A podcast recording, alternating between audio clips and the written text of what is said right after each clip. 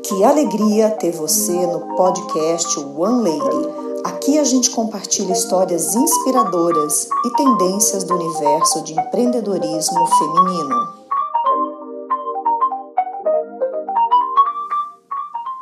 Olá, eu sou Adélia Beranice Zefiro, fundadora e CEO da One Lady. E hoje, em nosso episódio, vamos compartilhar uma história mais do que inspiradora. Vem comigo! Estou aqui com a Manu, herdeira da marca de joias Arte Ouro, que leva as pedras preciosas brasileiras de Minas Gerais para embelezar pessoas ao redor do mundo. Bom, Manu, não preciso nem dizer que é um prazer estar aqui com você, que hoje, além de trazer a sua própria história, também vai compartilhar detalhes sobre a Vicky, que é sua mãe e também fundadora da Arte Ouro trazendo as histórias de vocês duas como referência para todas as pessoas que estão aqui ouvindo esse podcast. Oi, Délia, o prazer é todo nosso poder compartilhar com todo o universo, com toda a audiência da Universo One Lady sobre a história da minha família e a história da arte Ouro e Gemas. Bom, Manu, seja muito bem-vinda. Sempre, sempre eu reforço o prazer que é conversar com você, uma troca que é cheia de aprendizado. Daqui a pouco a gente fala sobre a arte ouro. Para começar, eu vou te fazer aquela pergunta clássica dos podcasts da One Lady. Me conta a história da Manu antes da arte ouro. Oi, Délia, contar a história da Manu antes da Arte Ouro, ela, ela é quase impossível. A Arte Ouro tem a mesma idade que eu, né? Então essa história se mistura. Bom, mas eu comecei a trabalhar ainda muito adolescente, né, muito jovem na empresa que foi fundada pelos meus pais. E desde cedo eles fizeram questão de nos ensinar um pouco de tudo, né? Na verdade, o detalhe de todos os processos, desde a extração da pedra, o trabalho de mineração, a lapidação e até mesmo a arte da ourivesaria.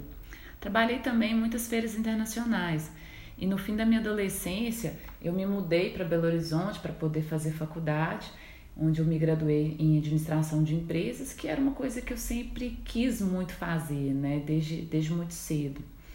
E já na faculdade, eu me formei no IBMEC, eu comecei a ter contato com o mundo do empreendedorismo e da inovação, da inovação tecnológica. Eu trabalhei em uma consultoria de inovação e logo depois acabei empreendendo meu próprio negócio. Meu primeiro meu primeiro próprio negócio. Depois de um tempo, eu vendi essa empresa para um grupo canadense e esse processo acabou me ensinando bastante sobre estratégias de internacionalização, né?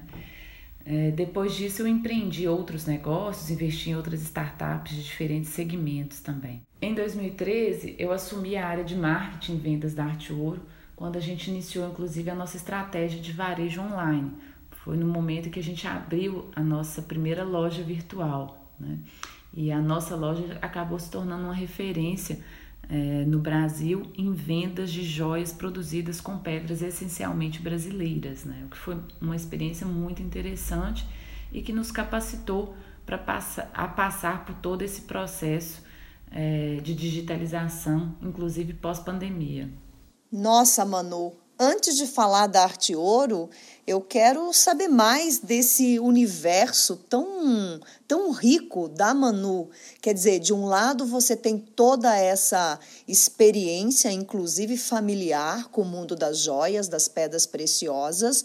Do outro lado, essa empreendedora baseada em tecnologia, inovação, mercado internacional. Como é que é isso hoje na sua vida? Isso virou, se misturou tudo ou você sente que você tende mais para um lado ou para o outro? Qual é o lado que está mais forte hoje na vida da Manu? Interessante a sua pergunta, porque recentemente eu conversando com outro colega do setor, a gente falou exatamente sobre isso. O ramo de pedras preciosas, né, o ramo de joalherias, essencialmente sempre foi um negócio é, que a gente dizia que era um negócio do passado, né? Sempre foi um negócio tradicional. Então se comprava a pedra, ou né, se lapidava a pedra, produzia a joia e vendia na loja física.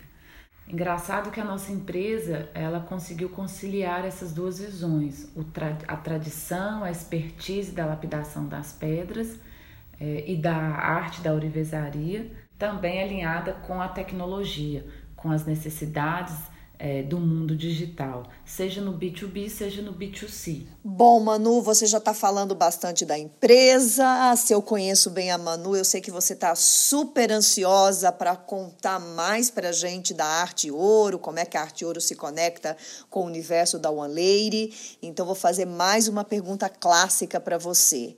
Conta tudo para a gente sobre a história da Arte Ouro passado, presente, futuro, como é que tudo isso se mistura num, numa realidade única. A Arte Ouro ela foi fundada né, pelos meus pais, pelo Marcelo Soares e a Vitória Mello, em 1986.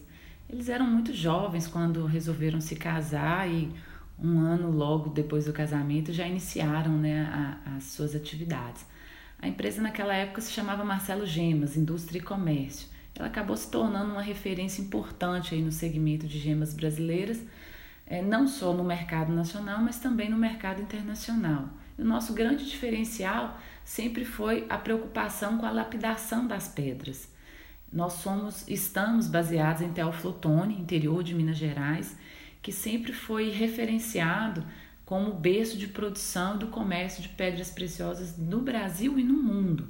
Então tem muita história, muita tradição né, nesses últimos 35 anos aí de atuação. Bom, é, a Arte Ouro, ela desde muito cedo, ela atuou internacionalmente nos mercados dos Estados Unidos, Alemanha e Japão. E, e esse, essa atuação, ela sempre foi referenciada nas técnicas de lapidação.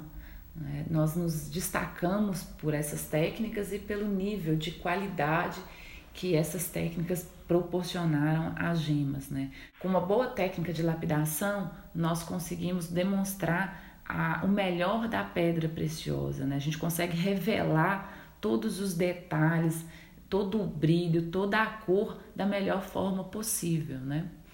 E com essa experiência não demorou muito para que a gente também se aventurasse no segmento de joias, né? Então a gente começou a montar uma equipe aqui na, na nossa empresa especializada em técnicas de ourivesaria, né?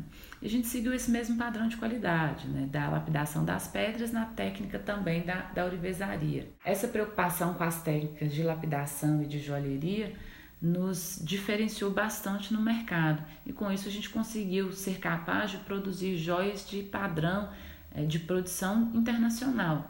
E claro, isso permitiu que a gente conseguisse posicionar a nossa empresa de uma forma muito estratégica no mercado, possibilitando que a gente levasse as gemas de cor e as gemas de qualidade do Brasil para qualquer pessoa no mundo, né, é, de forma digital, inclusive. Né? Então foi assim que a Arte Ouro nasceu e hoje ela perpetuou o sonho dos meus pais.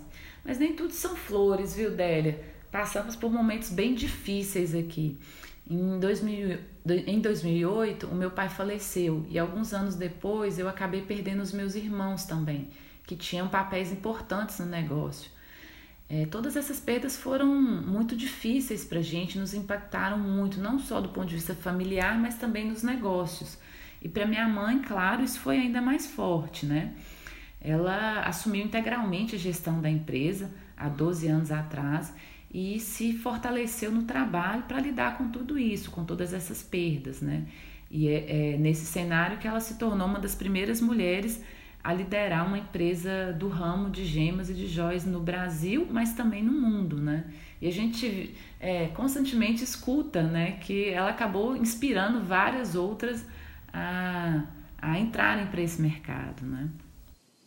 Nossa, Manu, sua fala tem várias aberturas que eu já fiquei aqui com uma lista de perguntas na cabeça para que você possa compartilhar aí com a nossa audiência, mas eu vou começar de trás para frente. Primeiro falando sobre a sua mãe, né?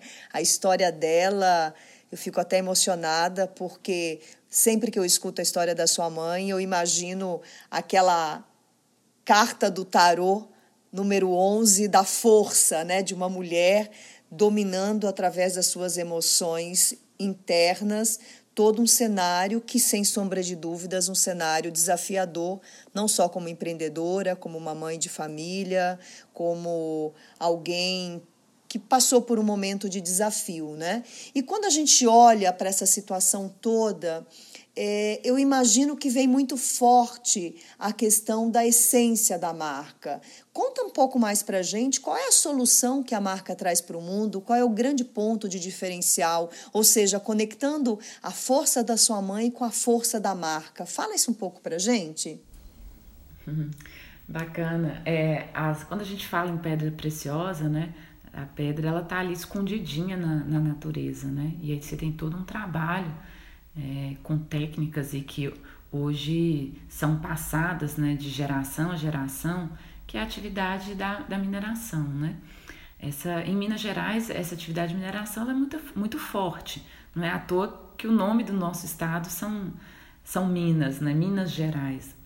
E a gente brinca que encontrar a pedra tem todo um processo de conhecimento, mas de muita dificuldade. É, eu brinco que Deus não, não facilitou para a gente, né? Ele, ele te dá uma beleza, mas ele te ensina a, e te, te estimula a correr, a, a correr atrás dela. Então, no, no, mundo das joias, no mundo das pedras, né, no mundo da minha mãe, a, a história vai, passa muito por isso aí.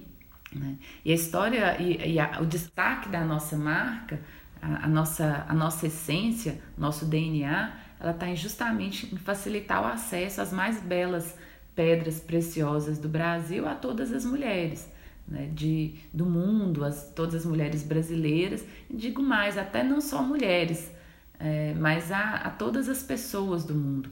Hoje, inclusive, a nossa linha de, de produção de joias, a gente sempre trabalha com joias para serem usadas no dia a dia, né? São joias mais leves e joias também para serem usadas à noite, né? Numa festa, num evento.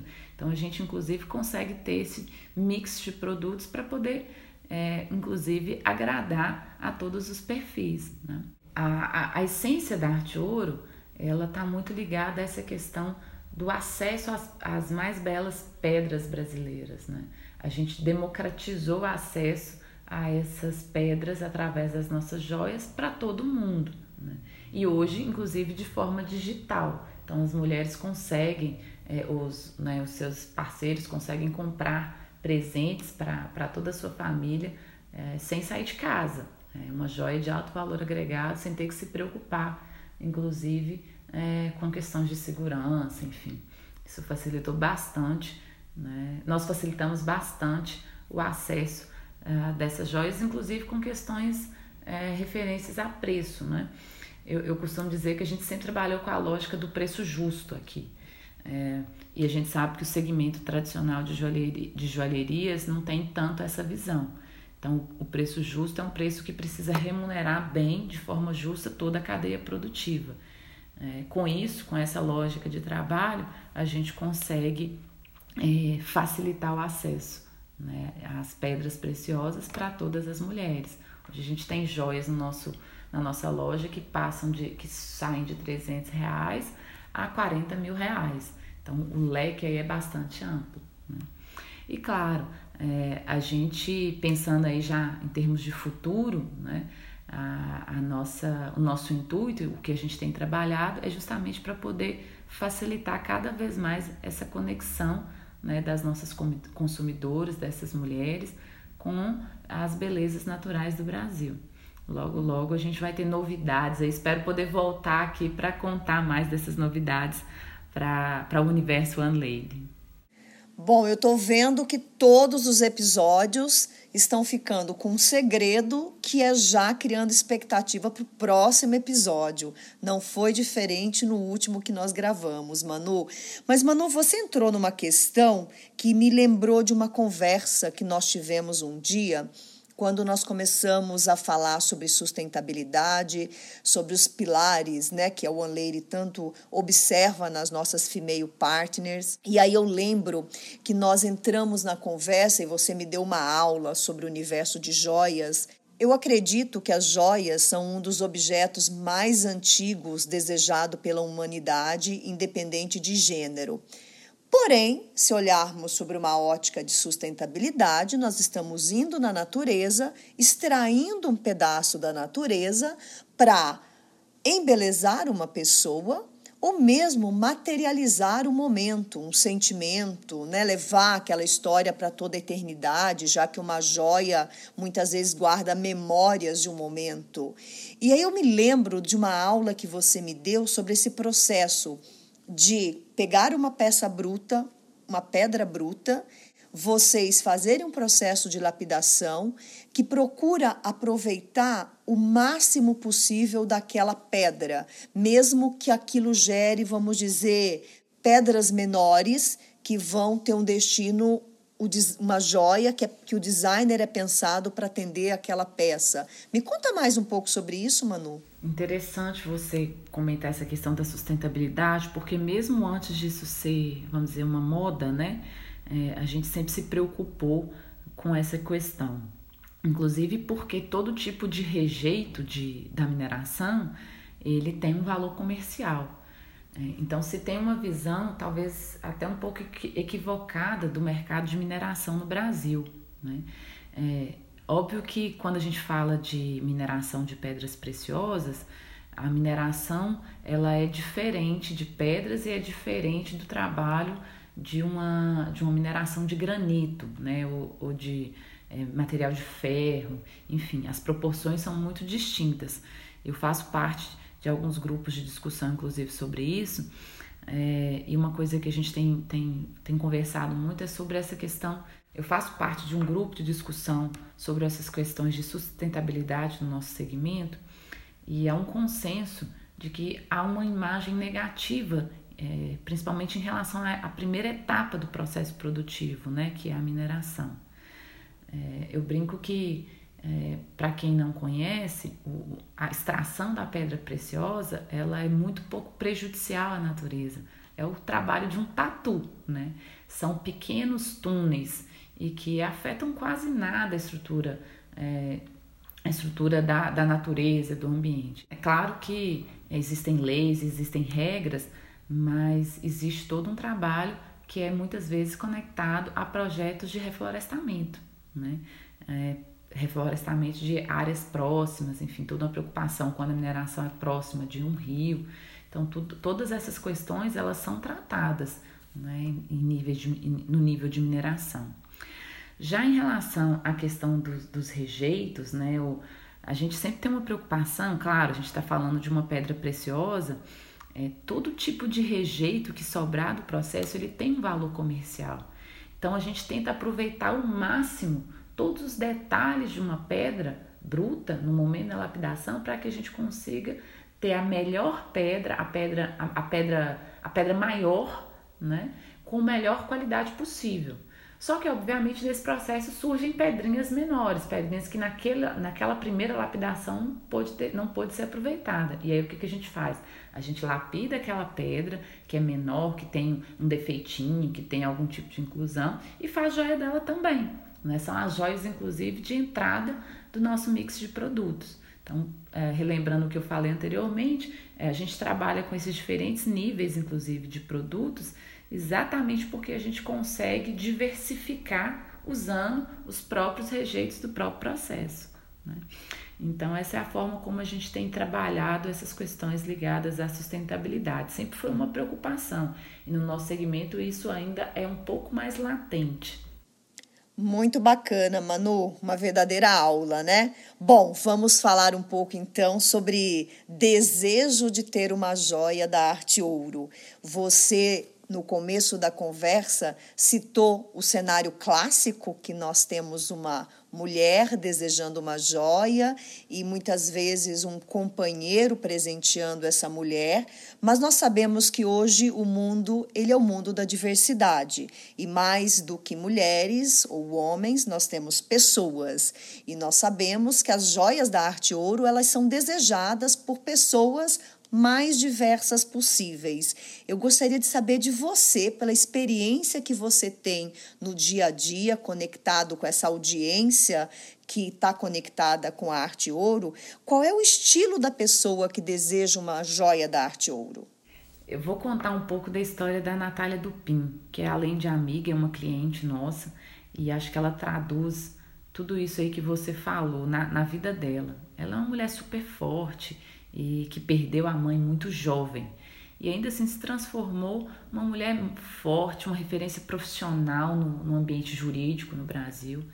E eu estive com ela recentemente no Rio e a gente falou exatamente sobre essas questões relacionadas aos sentimentos e com, em como as joias marcaram momentos importantes da vida dela, né? Desde o aniversário de 15 anos, a formatura, a, a joia da balada, né? O casamento e depois até mesmo o divórcio, né? Então, a gente tem bastante história para contar aí e a joia ela realmente ela eterniza momentos importantes, né, da vida. Nossa, mãe, já estou curiosa para conhecê-la também. Vamos conectá-la ao universo da One Lady, Manu.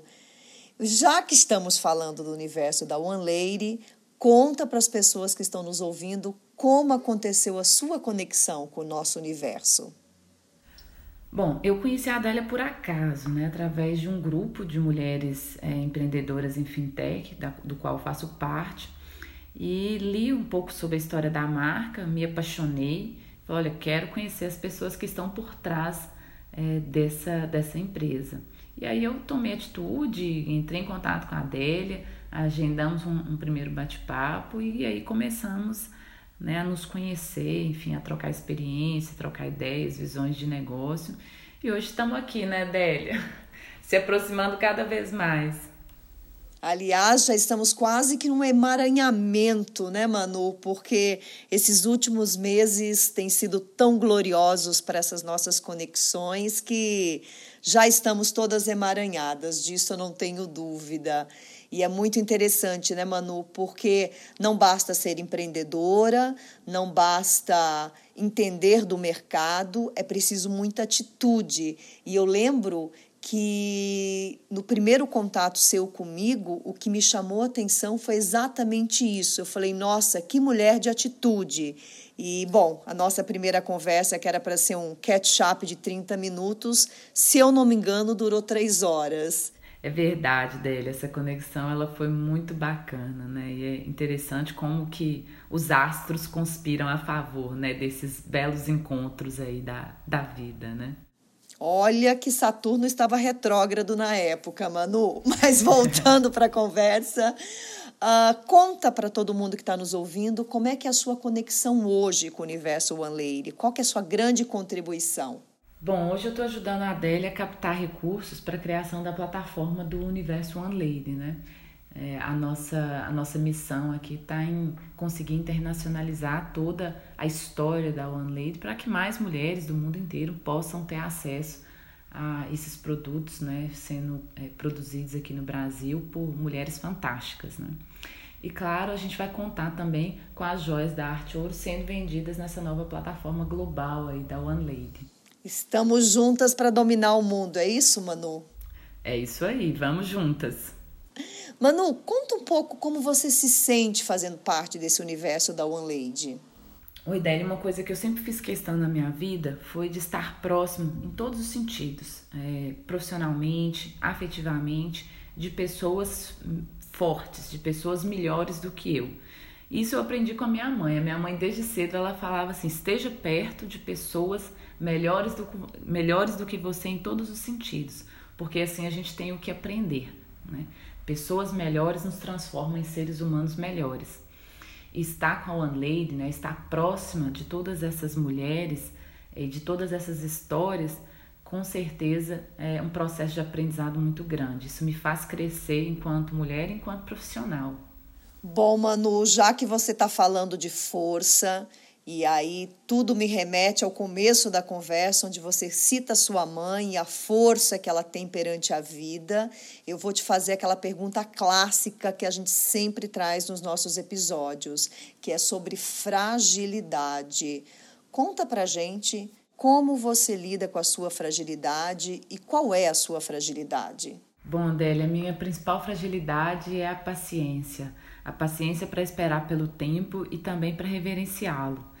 Eu tive gêmeos, meus, meus bebês estão com um ano e três meses, e é engraçado como que o tempo de cada um deles é diferente. Isso tem me ensinado bastante né, sobre seres humanos de uma forma geral.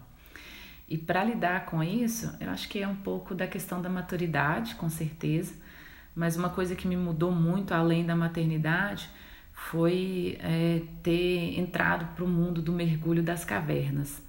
Eu comecei a mergulhar muito jovem, com 12 anos, é, na região ali de Abrolhos, mas aos 20 e poucos anos eu conheci o mergulho de caverna. E isso me transformou, porque as técnicas de mergulho são muito diferentes, elas exigem que a gente desenvolva um autocontrole muito grande, inclusive é, técnicas de respiração. E isso me marcou, me marcou e me transformou né, enquanto ser humano. É, então, acho que o, mergulho, né, a prática de esportes, é, de uma forma geral, ela nos ajuda muito a lidar com essas fragilidades. Né? Bom, Manu, quando eu falo que nós mulheres vivemos em um universo diverso, significa que o tempo todo nós podemos ser surpreendidas numa conversa, né? Nunca imaginei que você fizesse mergulho. Olha que surpresa agradável. Estamos chegando no final.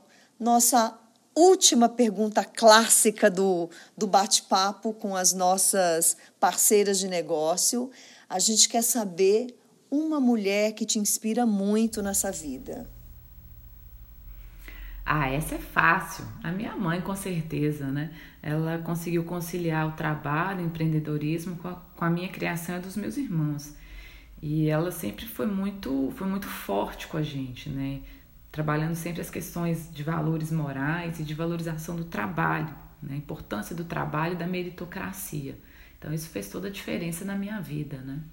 Olha, Manu, por essa resposta nós já esperávamos, mas é o que eu falo, é sempre tão bonito ver um, uma filha honrando a própria mãe, honrando os próprios pais e trazendo as histórias dos pais como referência, né?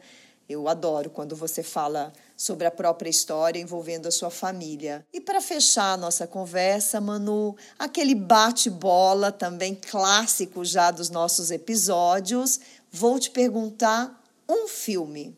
O Invictus. Muito bacana esse filme. Uma cineasta? Ah, eu vou trocar por uma série da Netflix, tá? É, Coisa Mais Linda é uma série mais recente da Netflix, brasileira, que se passa na década de 50, 60 e que tem como pano de fundo o empreendedorismo é, feminino, empoderamento no meio do nascimento da bossa nova no Rio, né? Então os cenários são maravilhosos. Uau, já vou botar na minha lista, Manu. Um livro. Vou trocar por um poema. Vou pegar o poema do que inclusive é utilizado no filme Invictus. Ele tem um trechinho que fala assim: "Olha, eu sou dono do mundo e senhor do meu destino. Eu sou comandante da minha alma." Manu, conta pra gente uma empreendedora. A Stephanie Fleury, ela é uma mulher jovem e ela foi a primeira empreendedora brasileira a vender a sua startup para um banco. Este mercado de fintech é bem pesado, ele é hard. E ela deu um show agora em 2020, então as minhas palmas são todas para ela em 2020. Conta pra gente uma personalidade, mas eu vou te desafiar. Eu acho que eu não quero ouvir um nome de um homem. Você tem uma personalidade feminina que te vem na cabeça assim de prontidão? Ah, eu tenho uma personalidade que é a Malala Yousaf, né? Essa menina tá revolucionando o mundo, né? Como a história da educação pode mudar a história de toda uma sociedade. Ela é uma personalidade para mim incrível. Fantástico, Manu. E uma investidora? Eu conheci mais recentemente a Priscila Spadinger, mas eu confesso que eu conheço poucas mulheres ainda investidoras. É uma coisa que ainda no Brasil a gente precisa evoluir. E para fechar, Manu, uma frase de impacto. Onde meus talentos e paixões encontram as necessidades do mundo, lá está meu caminho, meu lugar no mundo, né? Aristóteles. Essa frase me foi apresentada por um amigo Homem Peixe lá do canal Off. É uma. É uma ele, é, ele, é um, ele é um consultor, inclusive, de, é um coach de vida e carreira. E essa frase eu carrego ela comigo é, em tudo. Até nos, nas minhas assinaturas de e-mail ela tá lá. Fantástico, Manu. Chegamos no final deste podcast, já com a promessa de outros que estão por vir. Quero te agradecer imensamente por trazer de coração aberto, de alma aberta, a sua história, que não é só a sua história, é uma história que traz a história da sua família, traz a história de Minas Gerais, traz a história do Brasil e conecta tudo isso com pessoas do mundo todo. Muito obrigada, Manu. Obrigada, Délio. Prazer compartilhar um pouco da nossa história aí. Espero voltar em breve com mais novidades aí sobre arte ouro. Voltará. Bom, e para vocês que estão ouvindo o nosso podcast, compartilhe com as pessoas que você ama e leve as histórias dessas mulheres inspiradoras como a Manu para toda uma audiência.